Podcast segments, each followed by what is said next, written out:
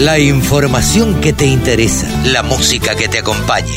www.laradiodelcampo.com Dardo Chiesa, coordinador de Argencarne Patagonia, expresidente de CRA. ¿Cómo estás? Buenos días. Buen día, bien, por suerte bien. Contanos un poquito de qué se trata esto que ha despertado tanto interés, Argencarne Patagonia 2022, en el marco de Expo y.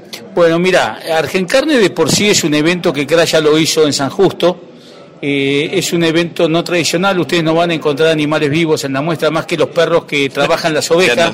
no, no, la perra, hay una, Ah. demostración de los perros, eh, esos que encierran las Sí, sí. ovejas, Los, los border collie, este, que es muy interesante como espectáculo verlo. Eh, y está centrado en la carne, la carne de los tres tipos, eh, ovina, porcina y bovina. Hay disertaciones, cada, cada carne tiene su, lugar específico, una carpa de, disertaciones, hay patios de comida, hay concursos de asadores, hay clases de comida. Simultáneamente en la muestra se están cocinando distintas recetas y se está mostrando al público en general cómo se cocinan distintos cortes de cada una de, de las especies. Hay actividades para las escuelas, hay actividades para las escuelas agropecuarias, hay un ciclo de conferencias en la carpa central que va desde la presentación de los resultados del blog test hasta eh, el tema sustentabilidad ambiental y todo lo que tiene que ver la ganadería con este, este asedio que nos quieren poner sobre el efecto invernadero, es decir, este tema de la sustentabilidad, que es un tema transversal a, la ganadería en el mundo, ¿sí? que estamos siendo asignados de algo que realmente no somos, y todo esto va en una dinámica constante de eh, evento que se potencia con, con un propio evento. Este, esto ya lo hicimos en San Justo, en el 19, y la gente, el rubro vino en, en San Justo lo ocupó la gente de Patagonia, que vino Ah, con su, con su know-how patagónico a demostrar lo que hacía falta y lo que podría hacer el norte organizándose, si, se si la, si la población ovina del norte se organiza comercialmente, lo que, lo que ellos podrían, estaban haciendo en el sur con muchísimo menos recursos.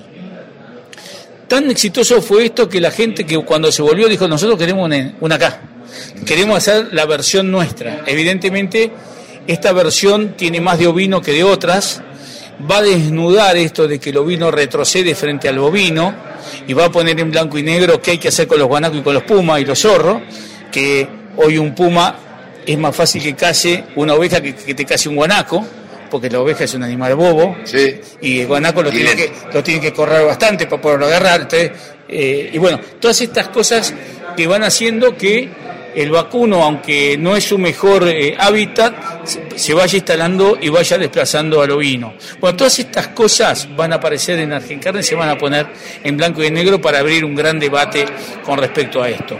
Te hago una pausa y te pregunto, Sí. porque hablamos de desplazamiento, de corrimiento, y si hablamos de sinergia, digo, cómo una carne puede fortalecer a la otra y que todas crezcan. Sí, eh, en los modelos productivos está, pero a ver, eh, sobre todo lo que hace al valle de, de- de- de Río Negro y Viedma, vos tenés bien diferenciado lo que es una zona de intensiva, eh, sin riego, ¿sí? de secano, en donde la ganadería es extensiva, y ahí es donde está el ovino, y donde está la, la cría vacuna, y después tenés, como bien dijo el ministro, los pivot, la zona de riego, en donde aparecen los maíces de 15.000 kilos, aparecen las alfalfas, aparece todo lo que aparece, pero todo eso va al proceso de engorde. ¿sí? Hasta ahora está bastante disperso, bastante poco organizado. eh, hay mucha alfalfa que se va del valle y se va para los caballos de carrera de Palermo y podría estar eh, integrada sin pagar ese flete, integrada en un proceso de producción en, el mismo valle con este, consorcios o clúster que se están empezando a hacer para que la gente de cría lleve a una especie de, llamarlo plataforma de destete, por decir de, alguna manera, en donde en forma cooperativa todo el mundo empieza a sacar este, ganancias eh, en una forma de acción cooperativa. Eh, sí, se puede potenciar, pero esto necesita, no sé si me entendés, una, un debate muy profundo y de ver cómo, cómo es lo que se hace. Y lo que tiene que encontrar el ovino eh, son canales formales de comercialización. Porque en Santa Cruz lo tienen porque las distancias hacen que todos terminen en el mismo embudo frigorífico. Pero ya en Viedma es distinto. Ya en Viedma ya es distinto. Hay mucho, hay mucha faena de árbol solo. Claro. Vos lo dijiste en tu presentación, los que nacimos hace unos años y nos criamos eh, comiendo guiso de, de, de capón. O este, eh, ¿Por qué crees que en la Argentina todavía el ovino no despegó y no, no encontrás en las carnicerías comunes carne de oveja? Y yo creo que es porque no, no hay un canal formal de comercialización. A ver, Provincia de Buenos Aires tiene un solo frigorífico. Cuando nosotros hicimos Argencarne en San Justo, tu- tuvimos que fainar este, en el límite con bromatología. A ver, tuvimos que hacer una faena controlada en un lugar que se habilitó específicamente y estábamos en San Justo, no estábamos en, sí. eh, en un lugar de poco acceso. Eh, hoy Viedma tiene Fridevi, pero Fridevi está en Viedma y te vas para abajo y hay un frigorífico más. Buenos Aires tiene un solo frigorífico, creo que es San Antonio. Eh, y lo que tiene también el ovino es que tiene una producción muy zafrera. Es decir, tenés una época en donde te viene el cordero, Sí, tenés una época en donde te viene cierto, cierto escapón y después se va acabando. Y bueno, pero todo eso hay que armar una estructura de frío, regular bien cómo son los asuntos. A ver, hace falta inversión y, y ponerle la cabeza. Yo creo que hoy, mira lo que te voy a decir, creo que es una, es una de las disertaciones. Si uno mira todo el mercado, a diferencia de lo que pasa en el, en el bovino, hoy porcino y, y ovino no necesita más producción, lo que necesita son frigoríficos. Eh, te, te pregunto por último, por ahí escuché y me comentaron algo de una prueba con remolacha Sí, para los sí. eh, para para bovinos. Contanos un poquito de qué se trata. Mira, eh, te lo cuento porque a mí me impresionó. Eh, usan remolacha, remolacha azucarera eh, en pastoreo. Pastorean por frentes, eh, la remolacha la preparan, un, un capítulo para la ley de semillas. La, la semilla viene en el baúl del, del auto de Chile, Claro. porque nosotros no tenemos semilla para eso. A ver, tema que pasa con esto Sí, y sí. pasa con un montón de cosas, pero siembran la remolacha, la preparan porque necesita, necesita riego, necesita...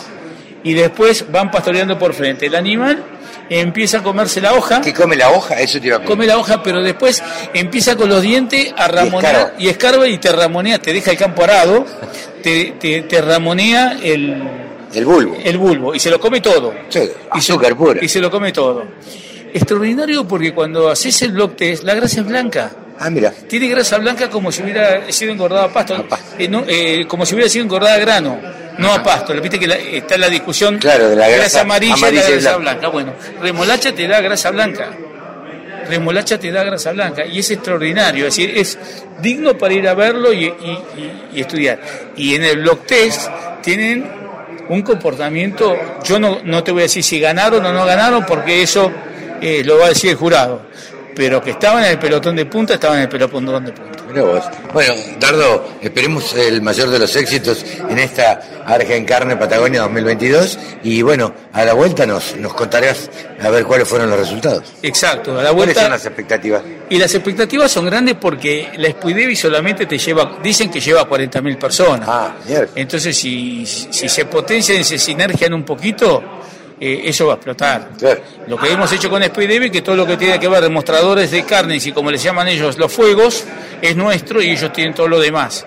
Pero en realidad nos divide una huella de. No, sí, nada, casi. Una huella de potrero. en- No, no, y además es llevar la carne a un lugar que prácticamente Sí, no están acostumbrados a verla habitualmente. Sí, y lo que tiene que. Mira, yo lo viví en San Justo y, y bueno, esto lo- también lo vi en Australia. Eh, cuando aparece la carne, es arrollador. Sí, claro. Es arrollador.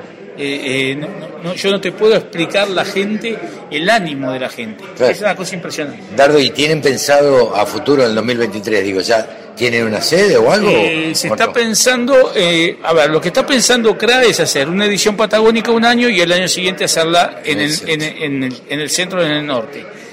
Anoche yo estuve hablando con la gente de Salta, porque Salta el año que viene cumple años, la rural, no sé si son 100 o 120, no quiero meter la pata, pero quiere, habían pedido a Argen Carne hacerla en Salta por el aniversario de la rural. Y creo que será bastante factible hacerla.